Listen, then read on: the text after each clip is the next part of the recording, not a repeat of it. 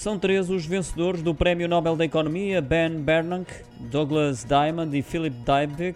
Levam o galardão para casa pelo trabalho que realizaram de investigação sobre bancos e crises financeiras. De salientar que Bernanke foi presidente da Reserva Federal dos Estados Unidos entre 2006 e 2014.